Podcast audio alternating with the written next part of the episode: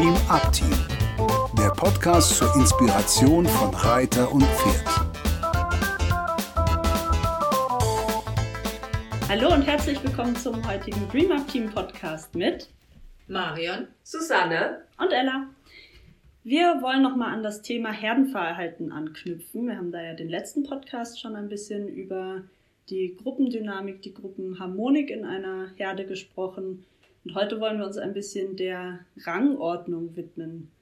Beziehungsweise finde ich persönlich auf jeden Fall das Wort Rangordnung immer ein bisschen schwierig, weil das gibt es natürlich in äh, bestimmten Gruppen sehr stark, dass es sehr ranghohe Pferde gibt und sehr rangniedrige und man das auch sehr deutlich sieht.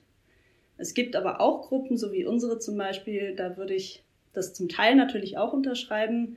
Zum anderen Teil ist es aber auch irgendwie ein bisschen anders, weil jedes Pferd so ein bisschen seine eigene Aufgabe erfüllt. Habt ihr dazu Beobachtungen in unserer Herde, ihr zwei?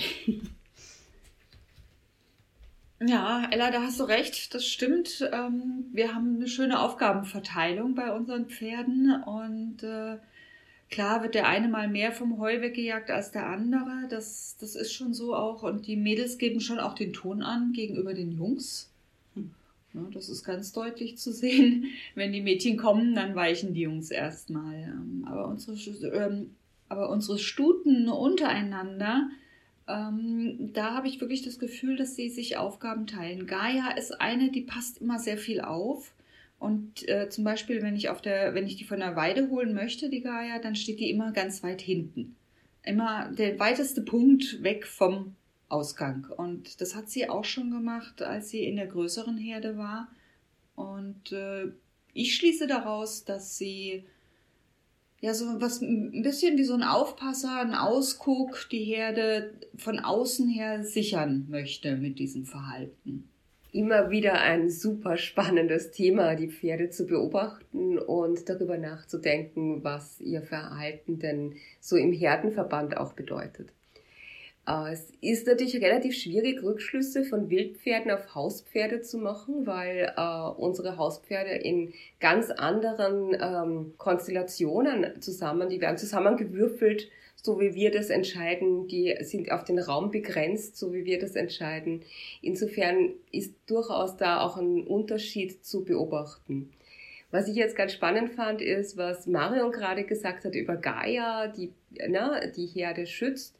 Und was interessant ist, kommt ein neues Pferd äh, zu uns, ein Gastpferd zum Beispiel. Und das ist dann oft bei uns so, dass die direkt an den Beddock angeschlossen einen eigenen Bereich haben, so dass die sich sehr klar sehen können. Und dann halten Traumir, äh, Traumir, Calvados und Curly Wache an dem Zaun. Das heißt, den Schutz vor fremden Pferden, die man nicht kennt, das machen dann wieder die Jungs. Und das passt Beispiel zu einer äh, Beobachtung, äh, die der Mark Lobetzky erwähnt, dass er sagt, dass die Stuten eher herdenintern agieren sozial, während die Wallache oder besser die Hengste eher auch eben für den Außenkontakt zuständig sind zu anderen Herden zum Beispiel. Ja, es ist echt super spannend, sich das mal genau anzugucken. Vor allem eben in so spannenden Situationen wie zum Beispiel einem Gastpferd.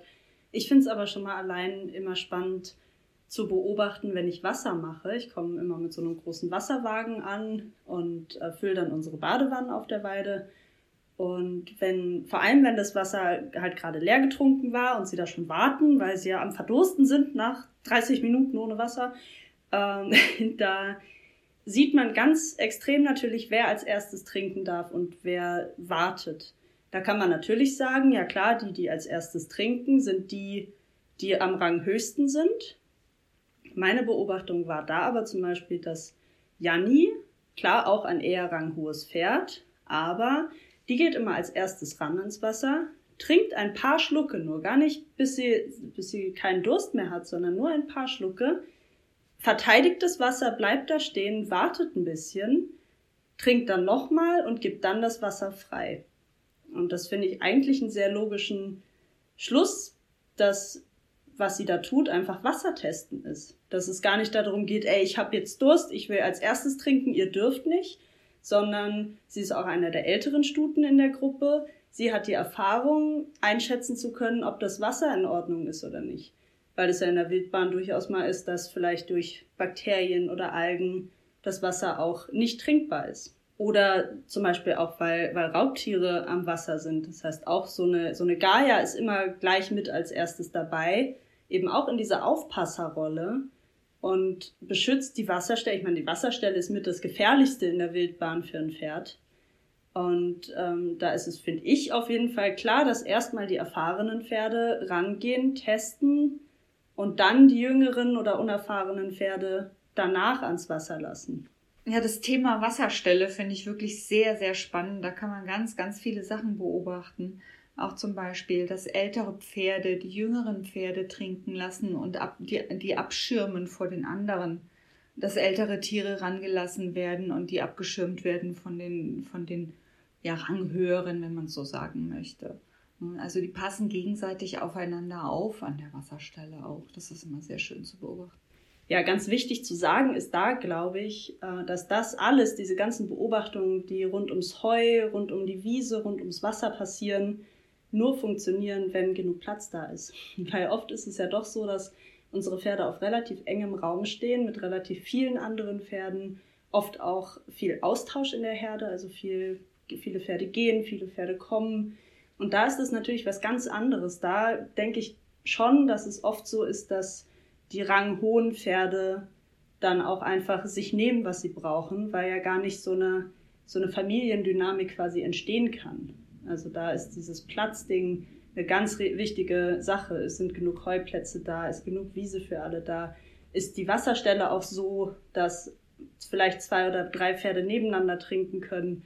Kommt genug Wasser auf einmal? Ist es, oder ist es so ein kleiner Pipi-Strahl, der da aus der Wanne oder aus der aus der Tränke kommt und die Pferde müssen auch ewig lange dastehen, um zu trinken. Ich glaube, das sind sehr wichtige Faktoren, um diese Beobachtungen überhaupt erstmal machen zu können.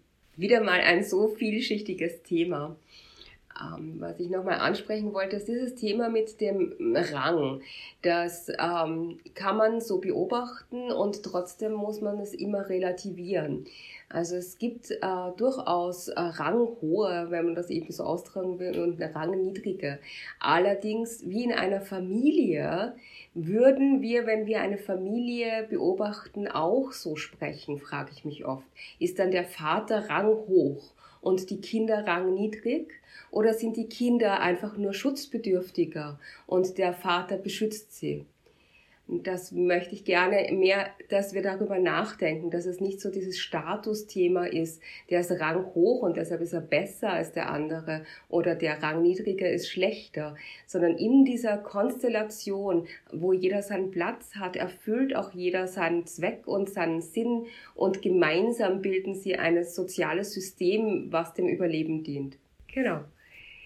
Mit dem Gedanken möchte ich euch gern zu einem Pferden schicken. Beobachtet mal, wie die interagieren mit den anderen Pferden. Ähm, wie verhalten sie sich am Wasser? Wer gibt wem Raum? Und wie sind da die Verhältnisse? Ist es immer so oder ändert sich das auch nach Tagesverfassung? Das ist auch mal ganz spannend zu beobachten. Habt ihr Fragen dazu oder ihr habt keine Pferde, die ihr beobachten kann? Meldet euch bei uns, kommt und macht Urlaub auf dem Hof bei uns, bringt eure Pferde mit und verbringt eine Zeit, die euch und euer Pferd unglaublich viel Raum gibt, euch weiterzuentwickeln. Wir freuen uns auf eure Nachrichten. Ihr könnt uns auch folgen auf Instagram oder auf Facebook und bis zum nächsten Mal. Tschüss. Tschüss. Dies war eine Produktion des Dream Up Teams. Für weitere Informationen gehen Sie bitte auf unsere Webseite www.dreamupteam.de oder schreiben Sie uns eine E-Mail unter kontakt at dreamupteam.de.